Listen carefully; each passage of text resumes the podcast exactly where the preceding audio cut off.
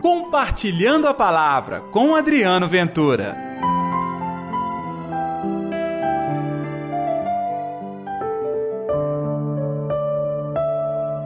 Cuidado com o fermento dos fariseus. Ei pessoal, tudo bem? Está no ar o Compartilhando a Palavra, o seu evangelho diário dentro da liturgia católica. O evangelho hoje, nesta terça-feira, dia 14 de fevereiro, está em Marcos capítulo 8, versículos 14 ao 21. Vamos lá? O Senhor esteja convosco, ele está no meio de nós. Proclamação do Evangelho de Jesus Cristo segundo Marcos. Glória a vós, Senhor.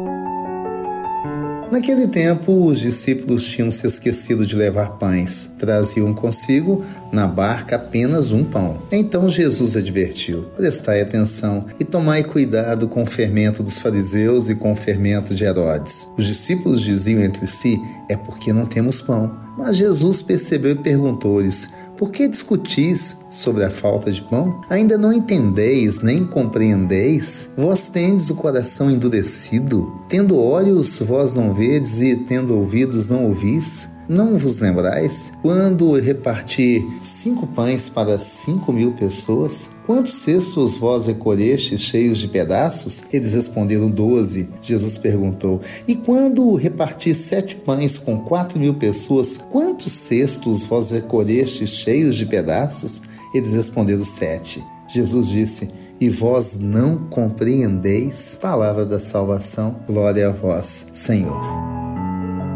Pois é, gente, mesmo os discípulos que andavam ao lado de Jesus, havia momentos que não conseguiam compreender a realidade. Achavam que Jesus questionava o fato de terem só um pão. Não, o que Jesus questiona é a incapacidade de perceber que eles teriam que o tempo todo ser solidários com o povo. Por isso, constantemente Jesus anunciava a palavra e dava-lhes o pão. O fermento de Herodes, dos fariseus, era a ideia de que Jesus seria realmente um príncipe, um rei, iria governar segundo os ditames de qualquer sociedade. Não, não, não, não, não. Jesus não veio para nos iludir com as nossas ferramentas, com o nosso jeito tão arcaico de comandar a nossa vida e a humanidade. Jesus veio para abrir o nosso coração, para que todos nós possamos reconhecer a verdadeira realidade que é a partilha, que é a palavra, que é a solidariedade. Naquela grande multidão lá de Jesus, ele mesmo lembra: 5 mil, 4 mil pessoas. A grande maioria esmagadora eram de pobres, doentes, abandonados.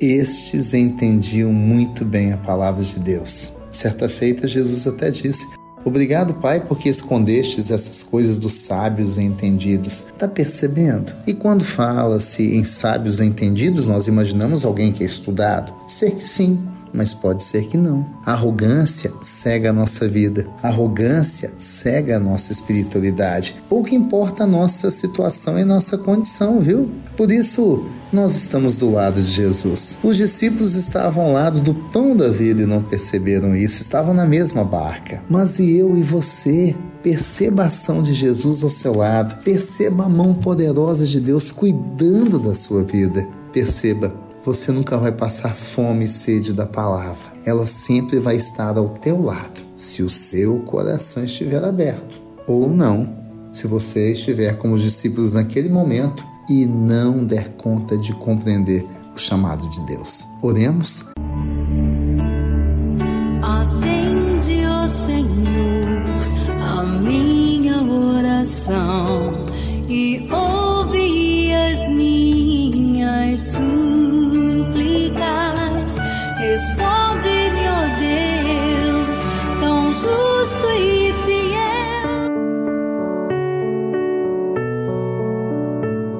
Abra o nosso coração, Jesus. Abra o nosso coração para a tua palavra, para a tua verdade.